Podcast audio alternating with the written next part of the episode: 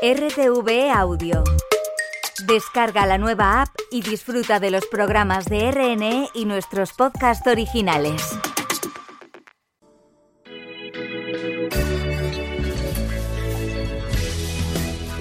Señora de ojos vendados, que estás en los tribunales. Máster en Justicia, con Manuela Carmena en Radio 5.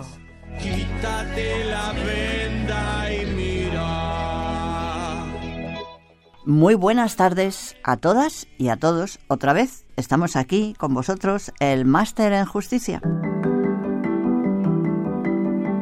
Como llevamos muchas veces que hablamos de las leyes nuevas y las comentamos, o de otras leyes que no son nuevas pero que nos dan guerra, pues eh, siempre hacemos referencia a que las leyes para que tengan su valor, para que realmente obliguen, tienen que estar publicadas en el BOE, en el Boletín Oficial del Estado.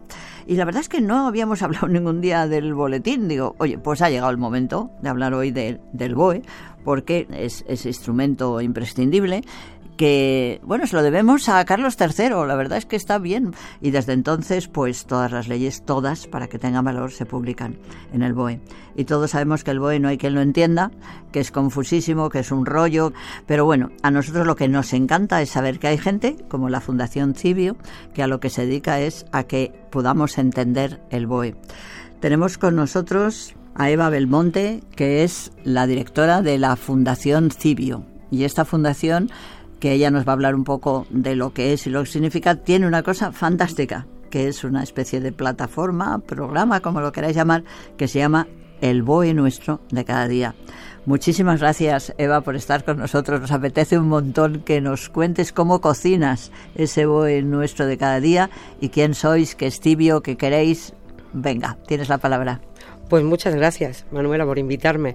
El buen nuestro de cada día al final es periodismo político. Yo quería hacer periodismo político, pero que no estuviera basado en declaraciones, en lo que dicen unos, en lo que dicen otros, en esta cosa, esa palabra tan horrible de ahora del relato, de lo que se cuenta. Quería hacer periodismo político basado en lo que de verdad se aprueba, lo que se hace. Dije, pues nada, me voy a mirar el BOE, pensaba que iba a tener más competencia, no se tiene, y voy a hacer noticias basadas en lo que se publica ¿no? Y llevo ya 12 años, de hecho. Y es un poco ese doble combo que también tenemos en Cibio de vigilar qué pasa en lo público, para protegerlo, fuertecito, vigilar que, que nadie haga algo que no puede hacer, o que nadie se salte las normas, o que no haya ningún favoritismo, o que, bueno, en, en definitiva, que, que sea el interés general que mande, y a la vez explicar las medidas que se toman y que nos afectan, porque si no conoces tus derechos, pues es muy complicado, ¿no? Entenderlo. Y es verdad que no se entiende, y yo creo que no se entiende porque no está escrito para que la gente lo entienda, está escrito para, para hablar entre ellos, entre, abogados del Estado, porque el lenguaje es verdad que aunque tiene que ser preciso, podría ser mucho más claro, y porque es un caos. Uno de los proyectos que hemos hecho en Cibio que más me gusta es uno en el que investigamos todos los decretos ley que se han aprobado en los últimos años.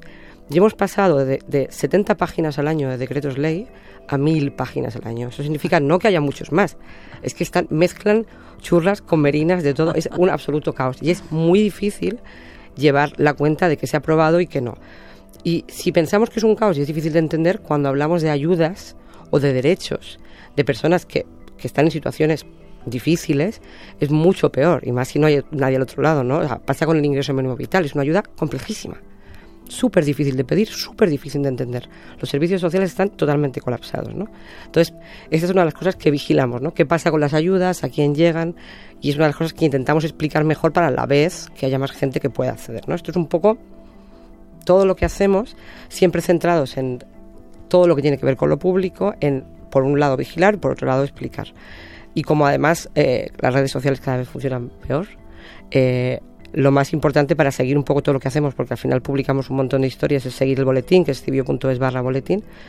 Y una cosa muy importante para nosotros es que todo se hace con independencia brutal. Que todo el mundo dice que es independiente, pero es un poco mentira. O sea, no tenemos anunciantes, no tenemos subvenciones, no tenemos. O sea, nosotros dependemos sobre todo, sobre todo de nuestros socios, que son los que mantienen lo que hacemos cada día.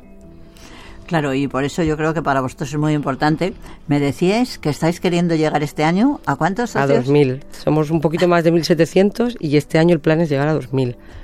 Pues la verdad es que yo que, bueno, además si lo pensáis, en varias ocasiones nosotros hemos citado a Cibio porque cuando explicamos algo, cuando explicamos las leyes, cuando explicamos cuál es el efecto que tiene su cumplimiento, en más de una ocasión hemos recurrido a los datos y al trabajo de Cibio. Por eso desde aquí, pues oye, yo os animo a ver la página y, y apuntaros, porque eso puede ser que tengamos más capacidad todavía de saber algo tan importante que es cómo se cumplen las leyes. Así que nada. Además hay algo muy importante aquí que es nos quejamos mucho de que hay un, periodismo, la dictadura del clic, una cosa del grito del día es lo más importante y tal, pero también hay, hay que como demostrar que en realidad lo que nos interesan son otras cosas y hablar con otro tono y, y tratar las cosas más a fondo. Claro, y en el boletín hay tantas cosas que nos interesan. Hay es que hay un montón de noticias y no nos enteramos, mm. no nos enteramos. Bueno, pues estupendo tenerte aquí y si no te importa, pues si quieres participar en nuestra tertulia estaremos encantados. Yo feliz. La justicia. Lo mejor. Lo peor. Bueno, pues hoy la verdad es que los datos, vamos, el mejor y lo peor de hoy que es un mejor viene de la publicación de una sentencia muy reciente, nos gusta mucho estar al día, pues de enero, ¿no? En la que el día 19, pues el Tribunal Supremo ha hecho una condena muy seria, nada menos que de cuatro años de prisión, por un delito de descubrimiento y revelación de secretos, ¿no? Porque un ex, pues lo que hace es que va y aprovechando que tiene que ir a cuidar al hijo de su ex, pues ¿qué coge? Coge la referencia del wifi y le pone una cámara delante de la cama, ¿no? Bueno, cuando esto se aclara, pues lo denuncia y, qué bien impuesto están los cuatro años, ¿no? Esto es lo que queremos decir y por qué lo queremos como advertir. Ojo, que en eso el desamor hay que hacerlo bien y que si no se hace bien, pues te pueden pasar estas cosas, ¿no? Os recuerdo ahora que los que tengáis cosas que contar de vuestro mejor o lo peor de vuestra experiencia con la justicia, pues nos encanta que nos escribáis como hacéis otras veces, como hacéis muchos, la nota de voz al WhatsApp 628 08 8880 o si lo que os apetece es darle a la tecla, pues al correo electrónico máster en justicia r5 arroba rtv.es.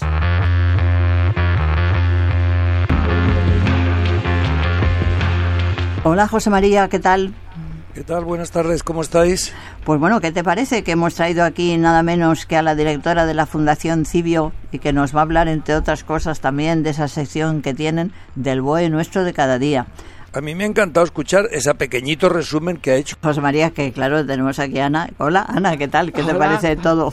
Hola, buenas tardes. Pues me parece súper interesante y quería preguntar a Eva para que cuente a los oyentes, a quien le interese, eh, tener acceso a ese BOE nuestro de cada día, ¿cómo se puede hacer? ¿Te puedes apuntar? ¿Hay un en la web? O... Sí, o sea, tú puedes entrar en el BOE nuestro de cada día.com y ahí voy contando las bueno, lo que sale en el BOE que da para una noticia, no todo, en, las cuentas de redes sociales íbamos contando prácticamente todo lo importante y luego en el boletín cibio.es barra boletín te llega cada noticia que publico sobre el BOE, te llega directamente. Ajá, estupendo. Oye, y otra cosa, que en el boletín oficial del Estado hay un sistema de alarmas, ¿lo conoces? Sí, tengo muchísimas puestas. Luego, además, nosotros tenemos las nuestras propias, con robots que me llaman cuando sale un BOE a deshoras, por ejemplo porque el BOE sale de lunes a sábado a las siete y media siempre y además son impolutos con el tiempo, pero a veces hay un BOE extraordinario a horas raras. En pandemia tuvimos un montón.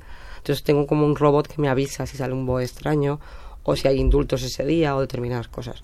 Y el sistema de alarmas del, del BOE lo conozco y además quiero mucho a la gente que trabaja en el BOE. Tengo mucho cariño. El director es un señor majísimo con el que me he reunido muchas veces porque están muy abiertos a, oye, ¿cómo se puede mejorar esto? Eh, eso te quería preguntar, que si sabéis o si el propio BOE sabe qué tipo de gente tiene alarmas, o sea, ¿son profesionales, son funcionarios para informarse sobre los eh, concursos que hay o sobre los nombramientos, o también hay gente a lo mejor que, que dice, oye, yo quiero una alarma sobre lo que pasa en mi pueblo, o por ejemplo, eh, sobre las modificaciones que puede haber en el convenio colectivo del sector en el que trabajo, ¿no? O sea, hay gente corriente que no es para el ejercicio como un abogado, un funcionario, que, que se da de alta en ese sistema. ¿Eso lo controla el BOE o no? Sí, yo estoy segura de que lo saben porque, porque son gente como muy organizada. Estoy convencida de que estos datos los tienen. Yo lo que sí sé es que cada vez hay, hay más y más gente que tú puedes poner tu NIF y te avisa si en algún momento te están avisando de algo, porque te pueden avisar por el BOE, que da bastante miedo.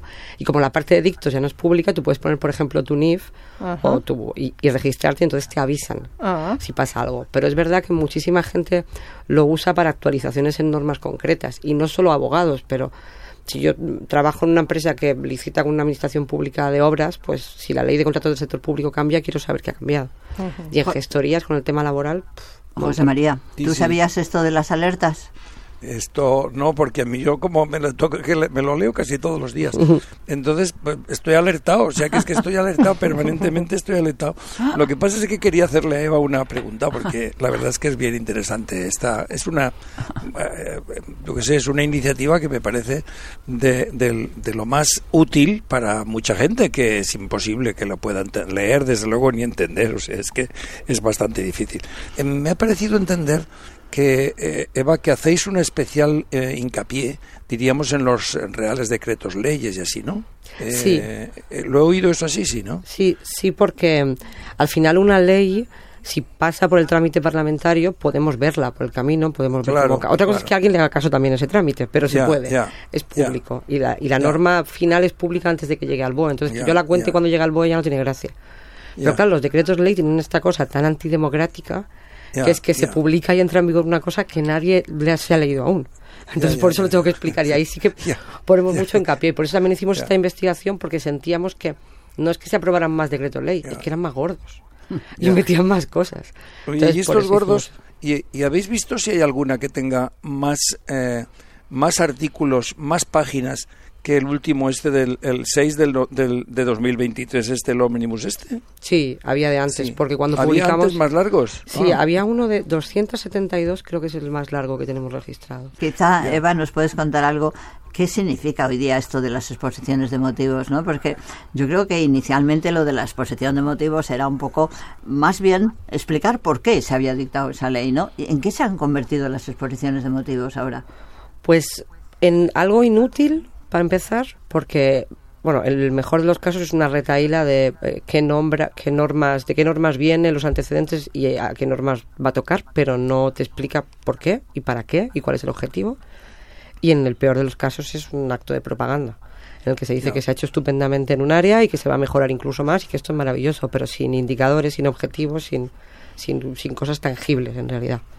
Ya, fíjate, Eva, yo creo que tan inútil no es, ¿no? Porque yo tenía un compañero que el pobre, pues bueno, ya no, ya no es tan activo, pero él presumía de que en los fundamentos de, de derecho, de las, en los fundamentos de, de las consideraciones jurídicas, ¿no? De las sentencias, dices que siempre hay un, un fundamento que yo copio la, la, la exposición de motivos.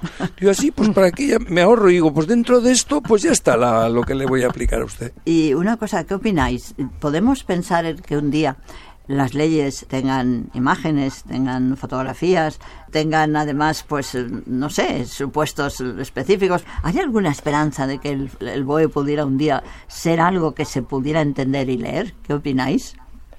Hombre, yo creo que puede ser, puede ser, hombre, van muy, muy despacio en eso que dices, pero sí que hay algún servicio que ayuda. Por ejemplo, el de las disposiciones consolidadas, ¿no?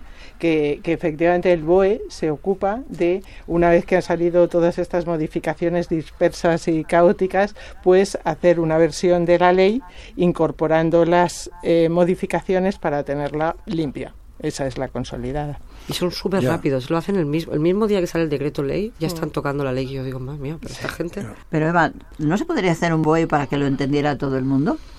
Bueno, o sea, yo creo que tiene muchísimo margen de mejora en cuanto al lenguaje que se usa. Si se escribieran las normas desde cero y pensando, tengo que escribir esto para que me entiendan, que esto es muy importante, esto nos pasa a los periodistas también, que cuando escribimos para otros periodistas lo hacemos mal. Si, si piensas, voy a escribir para que me entiendan, tiene muchísimo margen de mejora. No sé si fotos y llegar a ese nivel, pero sí que es verdad que estaría bien y que hubiera una capa un poco de te voy a explicar esto bien. Algunos, el BOE tiene fotos a veces. Por ejemplo, cuando hay una medalla nueva se pone como es y se hace el dibujito o, o luego cambia el uniforme de la Guardia Civil. Pues nada, queridos amigos, querida Eva, nos encanta que estés con nosotros, nos gusta mucho. Si veis que podemos colaborar con Cibio, nos parece muy bien que todo el mundo consulte el BOE nuestro de cada día de Cibio. Y, bueno, yo qué sé, que seguiremos, que seguiremos. Muchísimas gracias, me lo he pasado muy bien. muy bien. Muchas gracias Pues a yo ti, creo que Eva. y- y de- ideas además que te hemos dado para la nueva para la nueva mm, revolución en Cibio. Ya estoy, ya, Digo ya yo, estoy algo te- apuntando. algo te has apuntado. Bueno, bueno, Venga, queridos amigos, un beso, nos vemos. ¿vale? Hasta la semana que viene. Adiós, Hasta adiós, luego. adiós. Hasta luego, hasta luego. Adiós. Máster en Justicia. Manuela Carmena. Hemos llegado a este apartado del programa que tan interesante nos parece para todos aquellos que queréis aprender cosas de la justicia sin tener que meteros en el rollo del análisis directo de los artículos, de los boys y de todas estas cosas que estamos hablando. La ley de la clase, la literatura, el teatro nos permite saber de la justicia, nos permite conocerla y valorarla, ¿no? Así que descorro el telón, la ley de la clase está con vosotros. Hola Manuela, aquí regresamos otra semana, a ver qué hilos nos aporta el teatro para poder hacer un poco más de pedagogía con la justicia.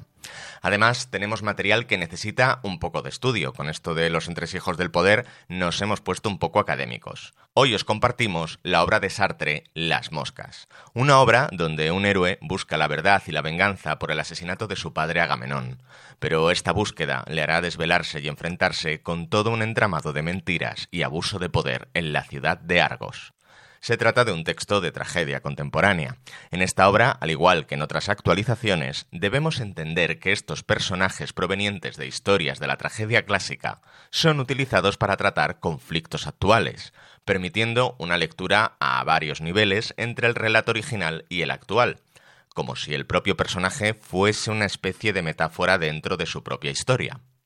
Si alguien quiere profundizar en los antecedentes de la obra, recomendamos leer La Electra de Eurípides. Aquí, como si fuera un spin-off televisivo, la mirada se centra en su hermano, Orestes.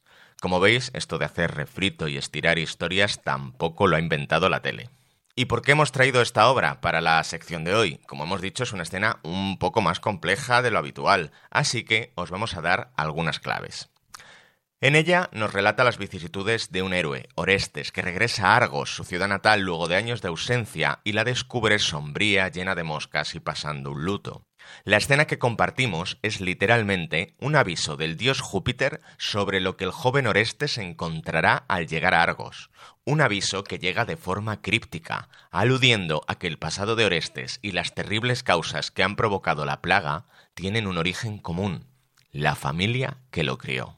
Poco a poco sabremos que junto con su amante, el actual rey Egisto, la reina madre Clitemnestra asesinó al padre de Orestes y Electra, y por maldición divina esta plaga envuelve a la ciudad.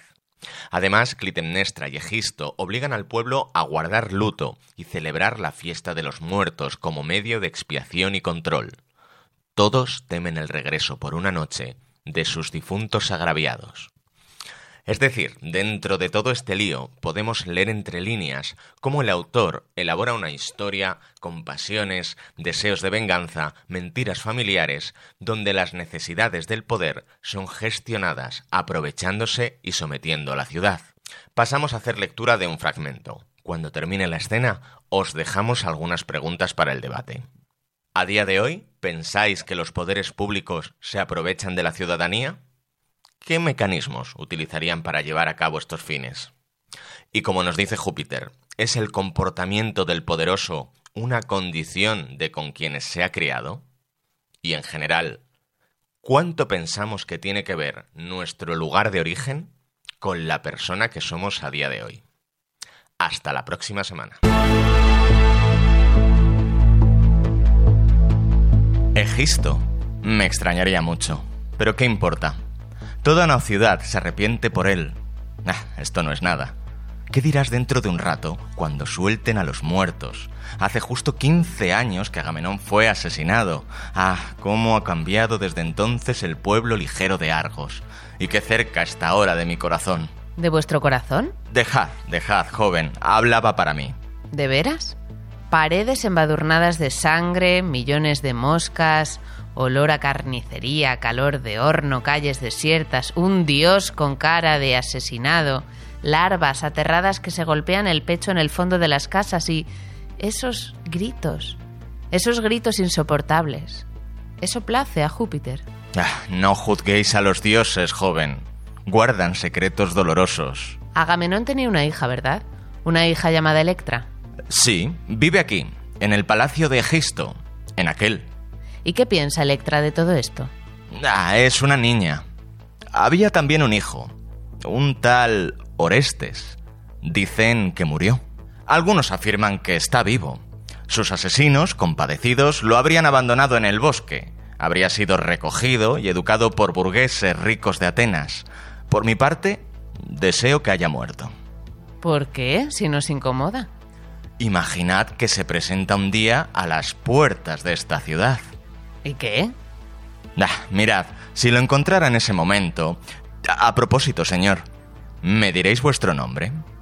Me llamo Filebo y soy de Corintio. Viajo para instruirme con un esclavo que fue mi preceptor. Perfecto. Entonces diría, joven, ¿queréis hacer valer vuestros derechos? Ah, sois ardiente y fuerte. Podéis hacer algo mejor que reinar sobre una ciudad medio muerta, una carroña de ciudad atormentada por las moscas. Dejadlos. Respetar su dolorosa empresa. No podríais compartir su arrepentimiento, pues no habéis tenido parte en su crimen. Marchaos si los amáis un poco. Marchaos porque vais a perderlos.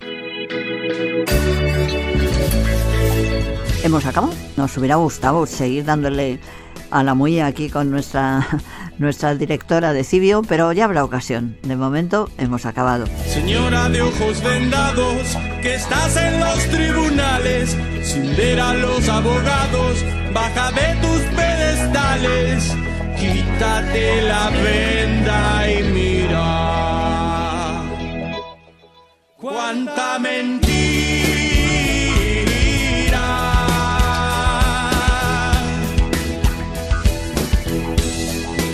Equilibra la balanza y arremete con la espada que sin tus buenos oficios